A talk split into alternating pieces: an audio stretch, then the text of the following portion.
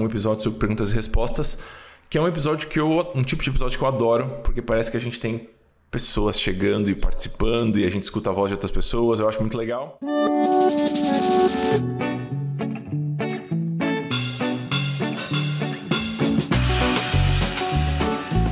Essa é a nossa conversa, um podcast feito para você, planejador financeiro. Do lado de cá, eu e o Amuri vamos discutir cases, responder perguntas, explorar pontos que são muito importantes dentro desse nosso universo. De alguma forma, a ideia é oferecer um pouquinho do que nós adoraríamos ter recebido lá atrás, no início das nossas jornadas. A gente espera, de coração, que cada episódio funcione como um abraço para quando essa caminhada estiver meio solitária demais. Amigos, sejam bem-vindos. Mais um episódio da nossa conversa, um episódio sobre perguntas e respostas, que é um episódio que eu, um tipo de episódio que eu adoro, porque parece que a gente tem pessoas chegando e participando e a gente escuta a voz de outras pessoas, eu acho muito legal. E a gente sempre pede as perguntas para a turminha do Telegram, certo, Vi? Isso. Se você ainda não está lá no nosso Telegram, a gente vai deixar o link aqui embaixo, em algum lugar para você poder entrar. E eu também gosto muito desse tipo. Nada como ter. Ah, a gente errou a primeira vez que eu falei o link errado em voz alta. A gente perdeu o começo da gravação. Então a Vivian foi mais esperta, ela colocou o link em algum lugar aqui perto, vai dar tudo certo. É isso, desculpa. Vai. Ah, eu achei que você tinha parado. Não, não, não vamos, vamos. Não, não, não é. É vida real. Vai dar tudo certo. Segue o jogo aí. Ai, ai, tá, vamos lá. É, até perdi por onde eu ia começar, mas. Você ia falar do, do, do grupo esse, de Telegram, que é muito legal. É muito legal, eu acho que é uma troca. E, e, na verdade foi uma surpresa pra gente, né? Assim, a gente pensou em acabar com esse grupo. Que ele, ele, ele era para ser temporário, só para um papo que a gente ia fazer sobre o CFP. A gente pensou em acabar com ele. Ainda bem que a gente não fez isso, porque hoje as conversas rolam muito independente de nós, inclusive também, né, amor? Entre os próprios planejadores. E, e criou-se um pouco desse, é, dessa pequena comunidade ali dentro que. É muito que legal mesmo. Muito legal. Nos últimos e dois tipo meses. Tipo. Esse tipo de, de episódio me lembra muito também as nossas aulas de supervisão, que os alunos trazem né, lá, lá na nossa formação. O, os cases que eles estão acompanhando, as dificuldades que eles têm super pessoais, e a, às vezes é no modelo de negócio, às vezes é como conduzir, às vezes é alguma questão técnica, e a gente se sente aqui participando um pouquinho do negócio de outras pessoas, né? Eu acho que eu adoraria ter tido isso lá atrás, ter tido para quem perguntar, assim, enfim. Eu gosto bastante. Boa. Já que você fez esse começo de jabá sobre as aulas de supervisão, vamos fazer o jabá completo. A lista de espera para a turma de 2023 está aberta. A gente começa as nossas aulas no dia 31 de janeiro. A gente começa o processo de matrículas em novembro para que vocês possam se planejar. O ritmo do programa de formação ele é intenso, então é legal a gente conseguir se planejar um pouquinho antes. A gente tem aulas duas vezes por semana, são todas as aulas ao vivo. Exige uma dedicação, pelo que a gente está mensurando melhor agora com os alunos. Então a gente está optando por começar a avisar bem antes para que vocês possam se planejar. Então quem tiver afim, quem gosta da nossa abordagem, quer contar com o nosso acompanhamento, quem está começando, ou isso a gente aprendeu com essa turma, mesmo quem já tem algum tempo de rodagem, venha, que vai valer a pena. muito, né? Sim, sim, sim. sim. A gente está cruzando com planejadores que têm anos de estrada, faturamentos assim bem expressivos e mesmo assim eles conseguem se beneficiar da comunidade, de um outro olhar, às vezes um olhar até de uma pessoa mais iniciante que vai dar um pitaco sem medo de quem está começando, sabe? Então, direto a gente sai das aulas e você fala: Nossa, você viu o comentário de Fulano que tem tipo seis meses de carreira? Acho que eu vou experimentar isso aqui aqui. Então, acontece bastante, assim, tem sido bem bom. Esses dias teve um comentário, eu não, não vou falar nome porque tem risco de errar, assim, né? Mas teve um comentário de alguém falar: Eu testei esse, essa chamada nos stories do Instagram, deu muito resultado. E eu fui lá dois dias depois e fiz e deu muito resultado. E falei, gente, deu resultado para mim também. Façam. Eu acho que essa troca é muito é muito legal. Boa, então para quem vamos quiser, os links vão estar. Tá, hum. Sim, vamos deixar o link só, né? Antes disso. É, o link para a lista de espera vai estar em algum lugar aqui embaixo. Isso eu não vou falar dessa vez, porque da outra vez eu errei e a gente teve que começar a captar novamente. Vamos à primeira pergunta. É isso. Pergunta do, do Vini. Olá, pessoal do, do Nossa Conversa Podcast. Muito obrigado aí pela oportunidade. Vou tentar fazer uma pergunta mais direta, apesar de ser uma pergunta subjetiva. Mas a minha dúvida até quando eu preciso insistir com clientes, né, que eles não estão conseguindo se engajar, sabe? Que tem muitas desculpas, que não estão vendo valor na, naquilo que a gente está tentando propor e nem tentam, né? É, tentar mudar a abordagem é, uma, é, algo que funciona, né? E, e, e entendendo que esse cliente não está conseguindo engajar, né?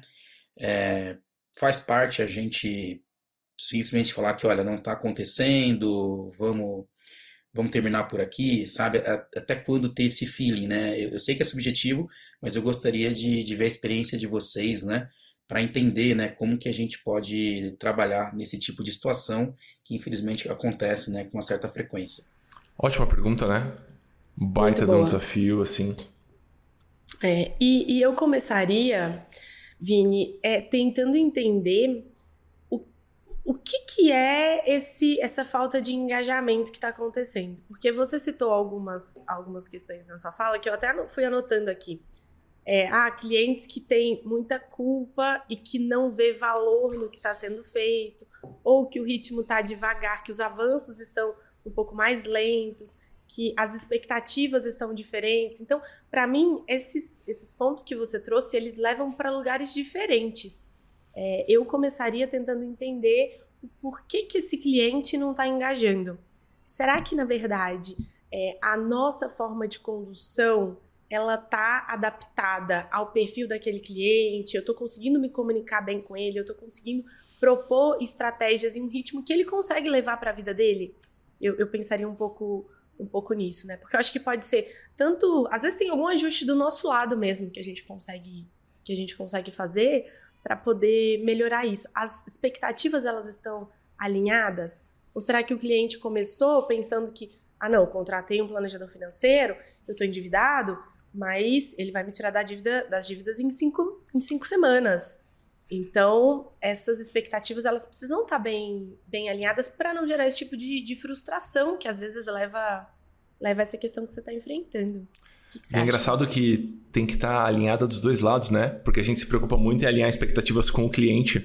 E muitas vezes o que a gente está percebendo, até conversando com os alunos, é a gente tem que alinhar a nossa expectativa para a gente não ter uma visão romântica demais do nosso trabalho. O nosso trabalho é maravilhoso, ele proporciona coisas incríveis na vida das pessoas, mas por vezes as pessoas desistem, por vezes as pessoas param, porque as pessoas têm limitações. Tem um ponto que eu queria trazer, que a Vera sempre traz, eu acho que ela ela usa exatamente essa frase, né? Educação financeira não é tamanho único. Então não dá para a gente usar as mesmas soluções com todas as pessoas. A gente sabe que existe uma, uma corrente de planejadores financeiros que acaba tendo uma postura rígida. Então, o cliente tem que fazer tal coisa, o cliente tem que usar tal planilha, o cliente tem que usar tal aplicativo. Na nossa experiência aqui, eu estou falando é, da minha e da Vivi nesse momento, porque embora a gente trabalhe de maneiras diferentes em alguns pontos, eu acho que nesse a gente é bem alinhado. Flexibilidade, pessoal. Não, não vai dar para a gente colocar o cliente no trilho que a gente acha que, que ele tem que estar, todos os clientes no mesmo trilho. Então, faz parte do trabalho do planejador ter uma caixa de ferramentas grande o suficiente para poder lançar mão de recursos diferentes em momentos diferentes. Então, para aquele cliente, a gente vai conseguir a usar só esse pontinho aqui, que é simples, vai entregar resultado, é ótimo e ele tem capacidade disso até aqui. Então eu acho que, que vale ter essa sensibilidade, vale saber que às vezes as pessoas vão se perder mesmo. E sobre até onde vale a pena insistir, eu acho que vale a pena insistir bastante, porque eu adoraria que insistissem comigo. Por exemplo, vamos supor que eu contrato um nutricionista. E eu tenho dificuldade, vamos supor, para ficar dentro de uma dieta que para mim é razoável eu ia gostar muito se o, se o nutricionista experimentasse muitas coisas e ficasse no meu pé, porque eu, eu, eu quero, eu quero ter uma alimentação melhor. E eu estou contratando aquele profissional porque eu acho que ele, que ele tem capacidade de me ajudar com isso. Então, eu acho que a gente não deve desistir. Seria muito fácil só ajudar quem quer ser ajudado e tem potencial para ser ajudado naquele momento. A vida ia ser muito tranquila e a gente ia trabalhar com a turma que já tem uma predisposição para educação financeira, planejamento mas a gente tem que lidar com a vida real, com o público que está na, na rua. Então, eu acho que esse é um ponto interessante para a gente considerar também. Sim. Ontem eh, me veio aqui que ontem a gente teve aula de supervisão e aí tiveram duas, duas ou três situações que os nossos um, os alunos trouxeram um case de ah, agora eu estou com dificuldade porque eu não sei isso, a cliente não faz aquilo e de, de uma consultoria que estava bem nesse ponto. E nas três vezes, o Amuri, a primeira coisa que ele falou foi: é, o, por que, que o cliente buscou? Às Esse vezes, é um o cliente chega e a gente coloca ele dentro de um fluxo de ah, esse cliente ele precisa olhar para a aposentadoria, ele precisa fazer isso, ele precisa sair da dívida, ele precisa. Às vezes o cliente não buscou aquilo. Tá tudo bem a gente levantar esses pontos que a gente acha que seria interessante ele também resolver, ele também olhar para isso, mas a gente não pode perder de vista o que, o, o que de fato ele buscou, né? Porque talvez aí esteja o ponto da, da falta de engajamento. Não é aquilo que ele quer, exatamente. Mas, eventualmente, você vai cruzar com clientes que a pessoa só parou mesmo. E realmente não tem muito o que fazer. E eu acho que vai um pouquinho do perfil do planejador também. Eu, a gente já cruzou com pessoas que insistem, vão e vão e vão e vão e vão. E tem pessoas que têm algumas limitações. Ela tenta duas, três vezes, duas ou três chamadinhas, e se o cliente não, não tá ali para trabalhar junto, ela acha melhor seguir outro caminho. Sim. Não acho que é difícil eu, julgar aqui. É, eu me lembro de uma psicóloga que eu atendi e eu olhava para a situação dela e eu pensava, isso aqui a gente vai resolver muito fácil. Um mês e meio a gente já conseguiu pagar essas assim, tava numericamente muito fácil para ser resolvido. Mas a cada semana que a gente encontrava o negócio, parece que esticava um pouco mais e não saía muito do lugar. E eu tava bem no comecinho, assim, de carreira. E aí eu lembro de perguntar um dia para ela, falar: "Ah, eu tô sentindo que a gente tá avançando muito devagar". Ali eu tava expressando super uma vulnerabilidade minha assim, porque eu tava muito incomodada, tava achando que o meu trabalho não tava bom. Eu falei: "Eu tô sentindo que a gente tá andando muito devagar, que a gente não tá conseguindo caminhar. É, eu, eu tô um pouco incomodada com isso". E ela falou: "Não, acho que a gente tá ótimo. Eu, eu tava numa situação muito pior. E o fato de talvez poder caminhar mais rápido a partir do ponto de vista só numérico, tirando a vida da pessoa e todo o contexto da pessoa daquele. É, ele, ele, não ele não desmerece o ritmo que a pessoa consegue naquele momento também. Então, em alguns casos, é só o ritmo da pessoa. E a gente tem que entrar nesse ritmo. Justo. A gente vai responder uma outra pergunta daqui a pouquinho do, do Vinícius também, que, que, que eu, eu, fiquei com vontade quando eu li a pergunta, fiquei com vontade de fazer um comentário, só que eu vou trazer esse comentário aqui porque eu acho que ele, ele encaixa bem. Quando você atende só três pessoas e dessas três pessoas uma ou duas têm um ritmo muito lento, meu Deus do céu, quase todos os seus clientes têm um ritmo lento. Quando você atende 10 e duas têm um ritmo mais lento, você fala, tudo bem, é característica dessa pessoa. E as, restan as pessoas do resto do grupo vão andar mais rápido. Então talvez seja uma questão também, Vini, de representatividade. Eu não estou falando especialmente para você, porque eu sei que você já atende há algum tempo e tem uma carteira maior, mas para quem está começando, se você atende duas pessoas e uma pessoa te abandonou, na sua cabeça você vai pensar, meu Deus, metade dos meus clientes. Mas é porque só tem dois. Então daqui a pouco isso vai ser diluído numa carteira maior de clientes. Eu acho dou esse recado sempre para os alunos para eles relaxarem, porque às vezes ele dá azar de começar com um cliente que a vida foi para outro rumo e ele perdeu aquele cliente. Ele fala: Meu Deus, eu sou incompetente. Não é só aquele cliente que estava em outro momento. É isso. Boa. Bora pergunta do Rafa? Vamos. Olá, Muri. Olá, Vivi. Olá, todo mundo que está ouvindo a nossa conversa. É, eu tenho uma dúvida em relação aos atendimentos, é, ao processo de atendimento. Como é que vocês fazem? Se definem um modelo específico desse processo de atendimento para que os clientes se adaptem a esse modelo, ou tem um modelo como base e vai adaptando às necessidades mais urgentes dos clientes. Alguns que podem inicialmente estão geralmente né, estão muito é, ansiosos para a questão de investimento, outros que precisam mais da gestão financeira. Como é que vocês fazem? Tem um modelo pré-definido e aí adapta, faz com que o cliente siga esse modelo, esse processo de atendimento, ou vão adaptando à medida que vão sentindo como os clientes estão reagindo e as necessidades mais urgentes deles.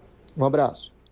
Muito boa. É, flexibilidade, sempre. Assim, nós somos pessoas diferentes, a gente vive momentos diferentes, então, eventualmente, até.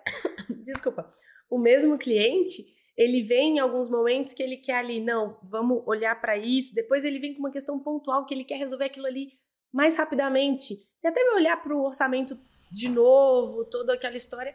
Mas é, às vezes a gente tem só que olhar isso com uma sensibilidade um pouco maior mesmo.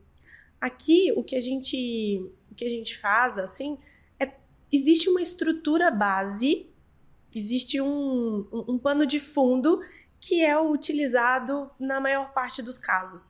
E aí essas adaptações elas vão sendo, elas vão sendo feitas, desde que isso não atrapalhe a, a, assim, as estratégias que são definidas, o plano de ação, que não atrapalhe tecnicamente qualquer coisa que a gente vá precisar no planejamento. Então, ah, o cliente ele está muito, é, ele quer muito colocar, em, começar a investir, colocar, fazer seus primeiros investimentos. Então, eu vou começar pelos investimentos, mas tá, eu, eu sei quanto que aquele cliente tem para investir, esse dinheiro é de investimento, esse cliente tem dívida, esse cliente, acho que tem alguns pontos que aí é, faz parte da, da nossa do nosso escopo de trabalho, levantar primeiro para a gente conseguir falar, não, tá bom, agora eu entendi, esse dinheiro mesmo aqui é, é de investir.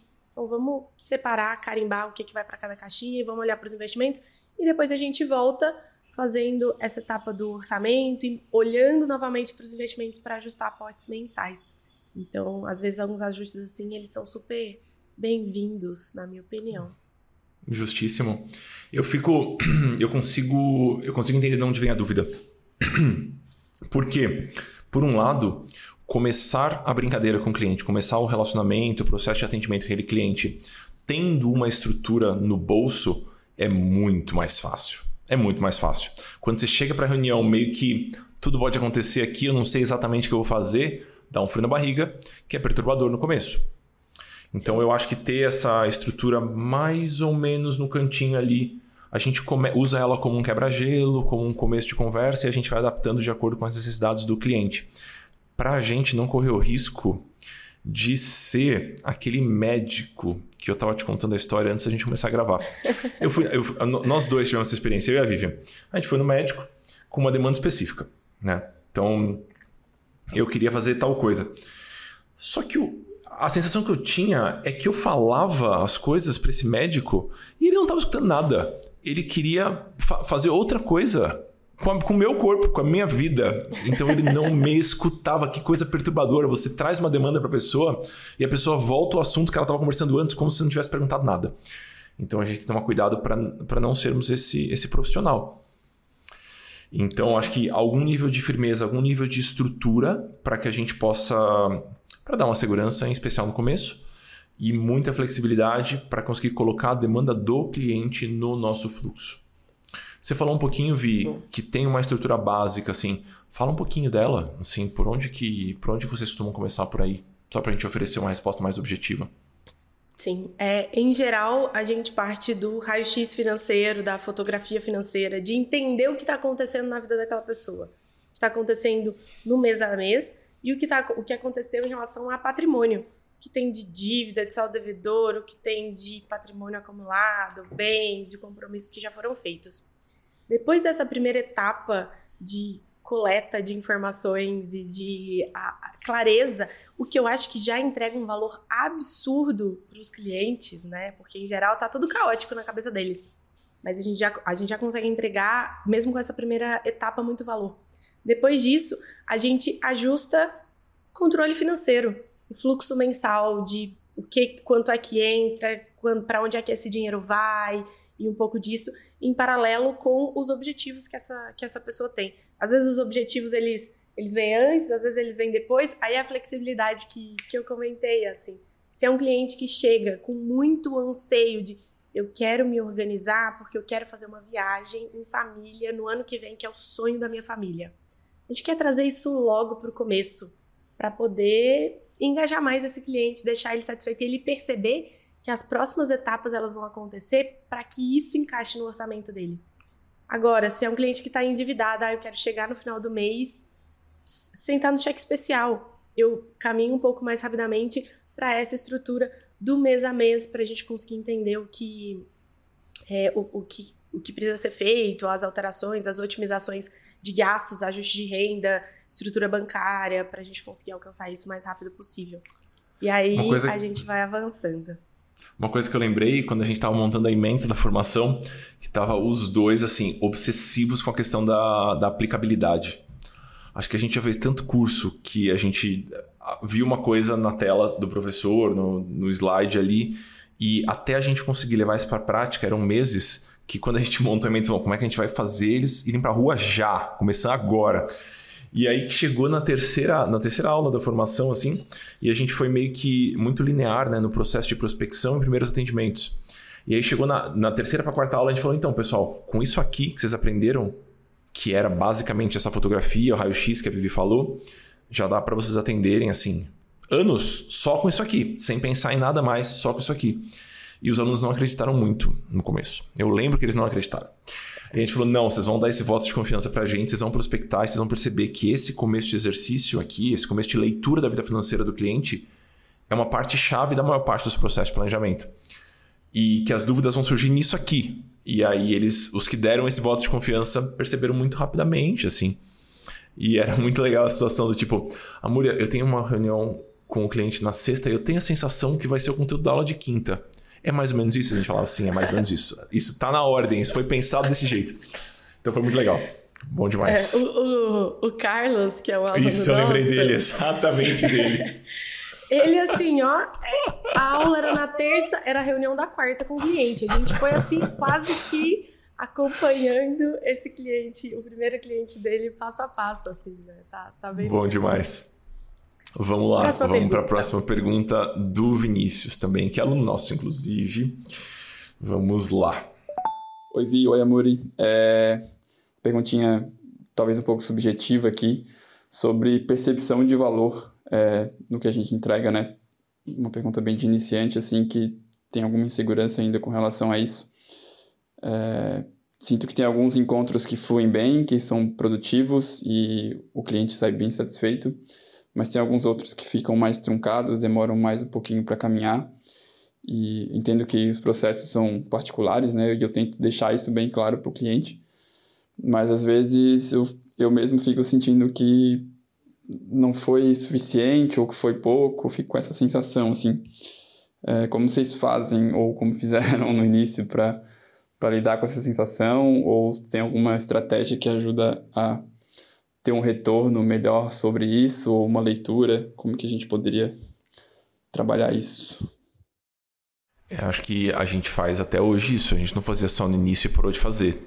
Muitas vezes, às vezes eu saio de uma sessão de consultoria e eu estou frustrado porque eu, eu achei que não andou. Às vezes eu desabafo com a Vivi, às vezes eu desabafo com a Gabriela, às vezes eu conto para algum amigo, assim, de fora da nossa área, mas isso acontece até hoje. Então, faz parte, eu acho, do amadurecimento do, da formação do, do planejador em si, em ter uma certa humildade de saber que nem todo o processo vai acontecer da maneira que a gente sonhava, da maneira que a gente esperava. Então, se nem os nossos processos individuais são assim, né? Quando a gente pensa na nossa vida, ah, eu tinha expectativa que fosse acontecer tal coisa, aconteceu outra coisa. Nem só com a gente funciona. Imagina quando a gente coloca uma, uma segunda pessoa na jogada, né? Que é o cliente. Então, acho que faz parte do processo de amadurecimento aceitar que alguns processos vão ser mais intensos, a gente vai colher resultados rápidos e outros, outros processos vão ser mais lentos mesmo. E as pessoas têm as limitações dela, delas. Sim. Um, um exercício que às vezes eu, eu uso é que, vamos pensar, uma pessoa que está endividada. Às vezes o nosso marco de avançar com o planejamento é ter uma estratégia para isso, que está a primeira dívida. Isso seria o colher resultado, que está a primeira dívida. Mas antes disso, se a gente quebra esse objetivo em outros objetivos menores, né? Se a gente cria outros marcos é, talvez a gente perceba que está caminhando, só está caminhando um pouquinho mais lentamente. Quando eu vejo que isso é um ponto para o cliente e eu quero, inclusive, utilizar isso, mostrar para ele o quanto a gente já andou e o, o quanto, às vezes até para poder motivar ele, falar não, já andei, eu vou, eu vou continuar, porque tá, tá indo. Tô com um passinho de formiguinha, mas é, é um passinho de formiguinha à frente.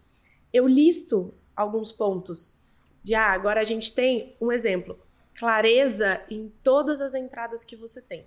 Clareza em todas as despesas fixas que você tem.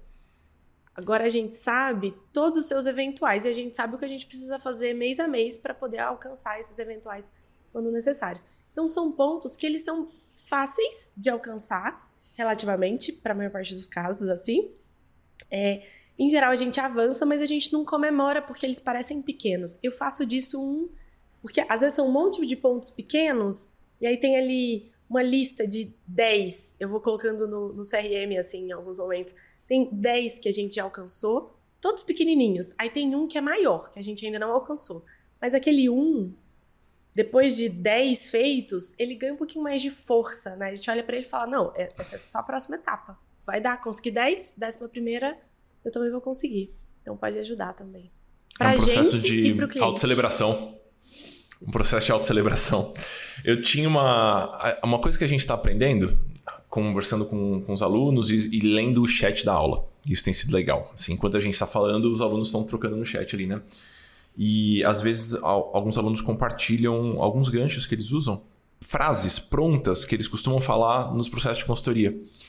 Então, uma chamadinha, uma tiradinha mais bem-humorada, um, um, ganchinho que às vezes muda o clima da reunião, assim. Eu tenho um que eu uso bastante para isso, porque a gente às vezes atropela as conquistas, né? A gente vai conquistando e já se preocupa com a próxima e a gente esquece de comemorar aquela antiga. Eu tinha uma brincadeira que eu falo, não, agora a gente vai tirar 3 segundos para ficar muito feliz porque a gente conseguiu montar a primeira camada da carteira de investimento. Vamos ficar 3 segundos aqui felizes. Aí o cliente dá uma risadinha, porque é um negócio meio besta mesmo, mas serve para pontuar que a gente fez alguma coisa. Então, às vezes, a gente pode usar um ganchinho ou outro, assim, só para o cliente não esquecer que cada passo precisa ser celebrado. Porque no final a caminhada são, é uma sequência de passos mesmo, né? De pequenas conquistas, não é uma conquistona e tudo mais. É. Se você deixar, por exemplo, um, um investidor, né? Você está ajudando uma pessoa a investir. Você vai comemorar só quando ela chegar no primeiro milhão? É isso? Putz, vai demorar para isso acontecer, para a maior parte das pessoas, né? Então é bom você comemorar aos pouquinhos, até para o processo ser gostoso e servir de incentivo para você e para o cliente. É, eu lembro de uma cliente, você falou de investimentos, lembrei dela. Ela, eu falei no final da, da primeira etapa, assim, falei, olha, a gente vai comemorar agora, toda vez que a gente fechar um número redondo nesse investimento, ela tinha de, de aporte alto, toda vez que a gente fechar um número redondo, a gente vai comemorar. Ela, tá bom. Aí ela tinha isso foi, sei lá, na reunião comemorando 100 mil. E aí deu no mês, que, no mês seguinte, ela tinha colocado 10 mil, não me lembro exatamente. Aí ela me mandou, 110 mil é um número redondo? Falei, é um número redondo. Tá, tá bom, é um número redondo. Então, bom a gente, demais. Quando, quando eu faço reuniões presenciais, é, às vezes, quando a gente tem esse ponto de ah, não, hoje a gente tem que comemorar, a gente tem um pote de doce aqui que comemora ah. a maquininha de café. Às vezes a gente tem um ponto para comemorar e falar, ah, hoje tem muita coisa para poder comemorar, vou até trazer o pote de doce para mesa. E aí acho que são essas pequenas coisas que a pessoa vai é, vai engajando mais, ela vai ficando feliz, ela vai fazendo essas pequenas recompensas. Acho que essa coisa da, da recompensa, a gente faz pouco com a gente mesmo, né? E é uma pena. A gente tinha que, a gente é muito duro com a gente mesmo em geral, em geral assim. Então, acho que sempre que a gente pode, sempre que eu posso aproveitar para incentivar isso, eu tenho aproveitado e eu vejo que é um, é um resultado legal. Boa. Mas vão ter sessões de consultoria que vão ser mais xoxinhas mesmo e a gente vai ter que lidar com isso. A vida real é essa, sim. Temos dobradinha de perguntas da Cristiane. Vamos? Vamos. Primeira pergunta. Olá, boa tarde, tudo bom? Um minuto, hein? Então vamos lá. Eu tenho uma dúvida, é uma dificuldade que eu estou tendo, viu? Como é que vocês fazem para eh, controlar o tempo no atendimento, né? Para a gente não ser indelicado com o cliente. Mas eu tenho percebido que meus atendimentos, eu às vezes eu programo para ser em uma hora, acaba ficando, eu acabo gastando duas horas. E aí eu não acho isso muito legal, mas ao mesmo tempo a gente sabe que é, não dá para se levar, para ser muito rígido, né? Então, como que vocês fazem para contornar isso de uma maneira educada, né? Sem o cliente ficar chateado? E se vocês cumprem, né, o horário proposto, como que é isso para vocês? Muito obrigada. Você é boa é um disso, Vi? Você é boa de terminar no horário? eu já fui muito ruim disso. Eu já fui muito ruim nisso. Eu já estiquei muitas reuniões, mas eu vou até aproveitar para vamos deixar o cliente responder por nós. No nosso livro, vamos. se você ainda não baixou, temos lá em nossa.cc barra pesquisa. A gente fez ano passado uma pesquisa com mais de 2 mil pessoas e mais de 2 mil possíveis clientes, pessoas que seriam potenciais clientes, falando um pouquinho quem é o planejador financeiro que eles gostariam de contratar e que tipo de planejamento financeiro eles gostariam de receber. Não é porque é nosso, mas assim, tá, é muito, muito, muito bom esse material. Eu tava aqui antes de começar, eu abri para poder deixar o livro que farofada, perto. meu Deus. É. e eu falei, Amuri, esse livro é muito bom. Eu tenho a sensação que toda vez que eu leio um pedaço, eu, eu faço esse comentário para mim mesma. E uma das perguntas que a gente fez foi: qual seria a duração ideal da reunião com o seu planejador financeiro?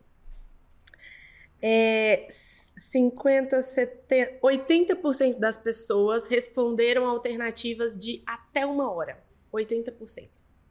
Eu queria só quebrar um pouquinho esse argumento de ah, como é que eu faço para encerrar antes para os clientes não ficarem chateados?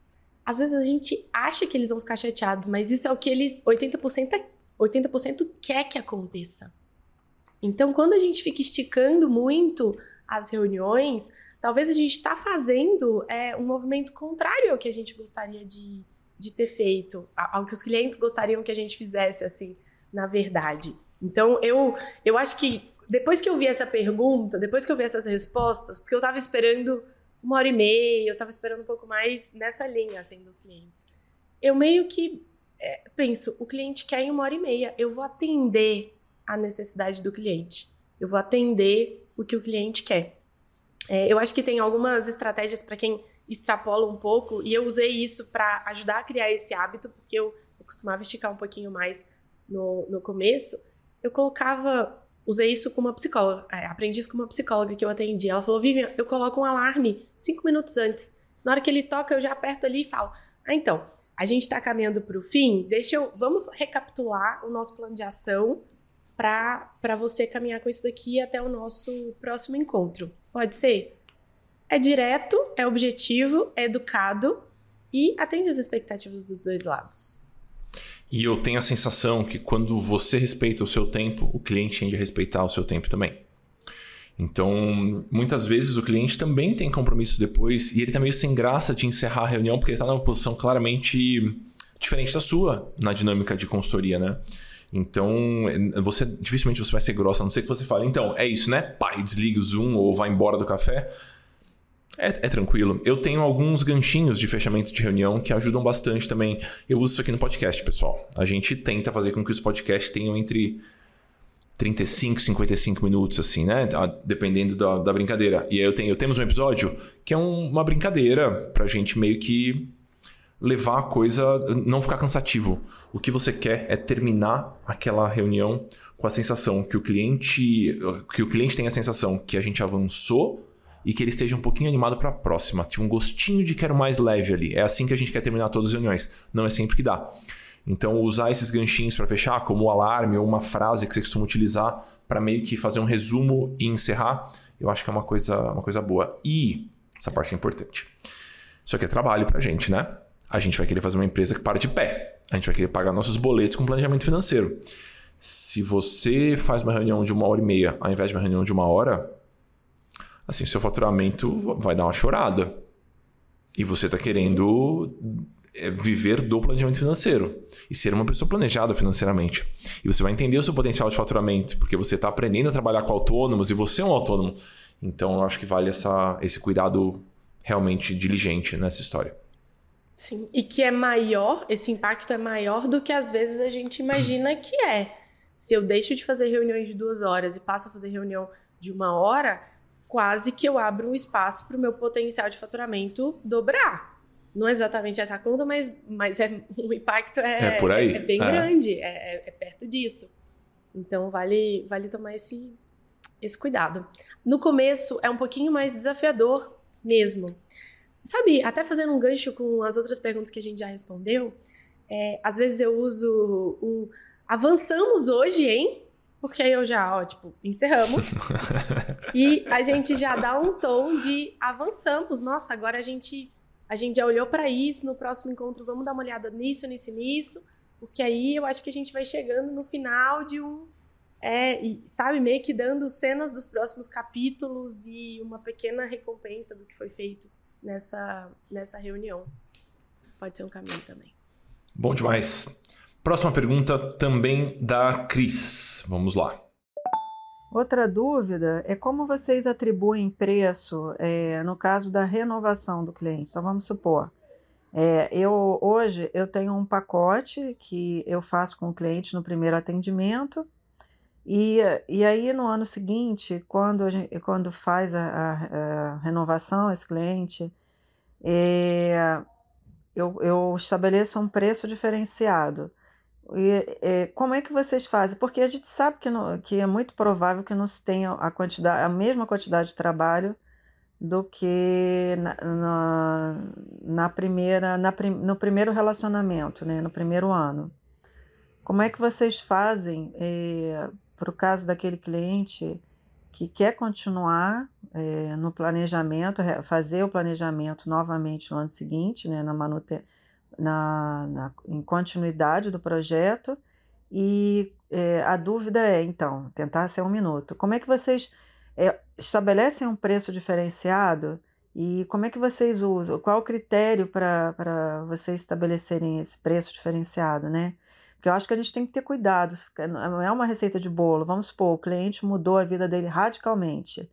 E aí você cobra um preço é, menor, mas você vai ter um trabalho enorme e aí não dá. Muito boa. É, vou contar um pouquinho como a gente faz aqui. É, em geral, quando esse primeiro pacote, o preço, porque aí são dois preços, não é, não é só o preço da renovação, não é só o preço desse acompanhamento, é o preço desse primeiro pacote também. Aqui a gente leva em consideração quantidade de encontros é, estimada para resolver aquele escopo específico que o cliente que o cliente trouxe, que foi traçado no papo inicial, nessa proposta que foi enviada, complexidade do caso e, eventualmente, necessidade de parceiros. Então, a gente coloca todos esses pontos e, e monta o preço em cima disso. Em geral, quando a gente vai apresentar uma proposta depois de acompanhamento, ela tem uma referência, vamos dizer assim, por encontro, um, ela é um pouquinho menor dessa referência por encontro. Mas é, eu acho que é importante a gente lembrar que toda vez que o cliente vem, a gente tem que avaliar qual é o escopo de, do que está sendo é, solicitado, qual é o escopo que está sendo solicitado naquele momento e partir da mesma base de precificação que você que você tem. Eu acho que tem alguns negócios que tem essa coisa de ah, o cliente, à medida que ele vai ficando, ele vai ganhando mais desconto, ele vai ficando. Eu, eu não gosto muito dessa, dessa, dessa abordagem. Eu gosto de pensar essa precificação do planejamento financeiro de uma forma bem, bem particular mesmo, para o escopo, para o momento é, de cada um. Boa. Acho que a gente comenta bastante sobre isso em alguns lugares. Vou citar só porque eu acho que a gente pode aprofundar mais a conversa. A gente tem um episódio sobre precificação, que eu acho que é o episódio 3 ou 4. É, logo no comecinho, quando a gente começou o podcast, a gente fez um episódio sobre precificação. E a gente fez um episódio que eu acho que foi o fechamento da primeira temporada, que é quanto ganha um planejador financeiro. Porque nesses episódios a gente discute um pouquinho de modelo de negócio, que é um dos pilares do livro que a Vivi mostrou é, agora há pouco, né? Para quem está vendo a gente em, em, vídeo, essa coisa linda que ela está segurando na mão ali. Então a gente discute um pouquinho modelo de negócio, porque existem mais modelos de negócio do que a maior parte dos planejadores acha que existe. Então tem pessoas trabalhando de maneiras muito diferentes. Então, por exemplo, para mim, na, minha prática como planejador financeiro, o conceito de renovação ele não existe. Eu, eu nunca, para mim, eu não, não coloco nem uso essa palavra. Por quê? Eu costumo trabalhar por projeto. Então, eu faço um papo inicial com, quando eu atendo individualmente. Faço um papo inicial com aquele cliente, possível cliente, né? E aí, com base no que ele me traz, eu monto uma proposta. E aí eu estimo a quantidade de encontros e eu sou eu uso de maneira mais solta do que a Vivi nesse ponto, porque eu trabalho sozinho também, né? Então, mais fácil não ter essa metodologia mais fechada. Então, eu dou até um intervalo de encontros. Por exemplo, ah, a gente vai atacar esse ponto, esse ponto, esse ponto, e de acordo com a minha experiência, a gente vai precisar de 4 a 6 encontros. E se forem 4 ou se forem 6, é o mesmo preço para mim. Então, eu trabalho muito pelo resultado. Quando a gente encerra esse pacote de objetivos que está ali, se o cliente voltar no ano seguinte, eu esqueci tudo que eu já fiz para esse cliente aqui em termos de preço eu vou analisar de novo o projeto. E se a minha carreira foi avançando, isso aconteceu muitas vezes. Se a minha carreira foi avançando, teve, teve casos de clientes que eu atendi logo no comecinho, primeiro ano de atuação, que eu cobrava 70 reais o encontro, 80 reais o encontro. E eu não tinha quem me orientasse no começo, né? Sobre precificação. Era meio que tudo mato. Então, eu fui tem completamente... Há 11 anos também, né? Isso, Há 11 anos isso. isso. Exatamente, 2010, 2011 ali. Então tem essa, essa conversa. E aí o cliente voltou depois. E aí o meu preço por sessão já era muito mais alto, preço base por sessão, né? Por mais que eu não precifique dessa forma, tem uma noção sempre. Era tipo quase 10 vezes isso. Então eu cobrei o preço que eu estava cobrando naquele momento. Então eu vale a pena você entender se existe o conceito de renovação no seu cenário. E eu acho que você não deveria ter essa entrar nessa onda de tipo ah, já que ele está comprando duas garrafas ao invés de uma, a segunda sai pelo preço de, de meia. A gente não está vendendo garrafa, a gente está querendo ali entregar a nossa atenção, o nosso intelecto, a nossa presença. Então não tenha medo de manter os preços. Né? A ideia aqui, dificilmente um planejador financeiro vai construir uma carreira mais, mais sólida, mais lucrativa, com escala, com uma escala enorme. A não ser que você queira montar uma equipe, montar um software ou uma metodologia, um curso, coisa assim. Se você trabalha com planejamento financeiro individual, dificilmente você vai ganhar na escala.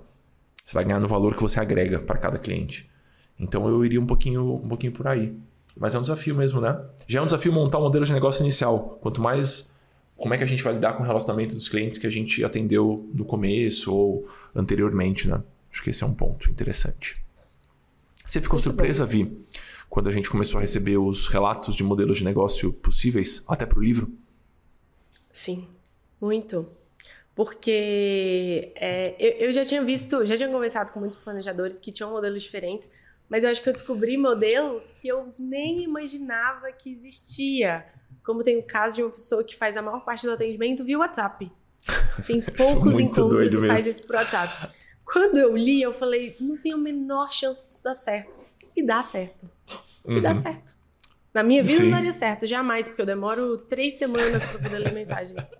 Então, certamente eu seria uma planejadora fracassada, talvez. Então, ou, ou, ou, ou, seria uma, uma, rotina de vida muito difícil para mim. Justo. Então, é, é, é muito. Eu acho que esse pedaço do livro é onde a gente mostra os modelos de negócio ele veio com esse objetivo, assim, de dar referência e repertórios de cenários muito distintos. E mostrando que não tem certo e errado, não tem o que funciona para todo mundo, para todos os planejadores, mas precisa existir alguma coerência. Não dá para eu poder, ah, eu atendo é, só com reuniões avulsas e o preço é tabelado e aí agora eu quero triplicar o meu faturamento sem aumentar a minha quantidade de horas atendendo. É, não, não temos muito essa opção. Então a gente tem que alinhar assim, essas expectativas, o modelo que está sendo buscado e, e, até as ações que vão precisar acontecer, é, ritmo de prospecção, para esse modelo de negócio fechar. O nosso, a gente tem no, no YouTube, eu não acho que está no, no podcast, mas no YouTube a gente tem a gravação e no nosso site também, nossa.cc barra pesquisa, o link para uma apresentação da pesquisa. Ah, e a gente é fala um pouquinho sobre isso lá. É, acho que vale a pena, vale a pena assistir, ficou bem, ficou bem legal. Bom demais. Temos temos um episódio. Olha o amor querendo caminhar isso, pro fim. Tá exatamente, tá exatamente. É isso. Por quê? Porque eu tô olhando o cronômetro aqui, 43 minutos de episódio já, então acho que as pessoas vão gostar e vão ficar com vontade de escutar o próximo, que vai sair na semana seguinte. Olha só, coisa boa. Então é isso, acho que temos um episódio. Obrigado, queridos, pela companhia até aqui. Quem tá aqui com a gente até este minutinho 44. Lembrando que os links para a lista de espera uh, vão estar em algum lugar perto aqui. Se você está vendo no YouTube, esse vídeo está na descrição. No Spotify está ali embaixo também no podcast. A Vivi mencionou algumas vezes sobre o livro, a gente discutiu um pouquinho sobre ele. Ele é gratuito, pessoal. Vocês conseguem baixar a versão a versão digital dele, dá para comprar a versão física na Amazon também, mas a versão digital está disponível e em nossa.cc barra pesquisa. A lista de espera também está lá em nossa.cc e tem um caminhão de material pronto e solto por aí. E vocês serão bem-vindos no grupinho do Telegram, que é onde a gente consegue bater papo e o link vai estar em algum lugar aqui perto também. É isso. É isso. Obrigada. Beijos, obrigados. Até a próxima. Até mais.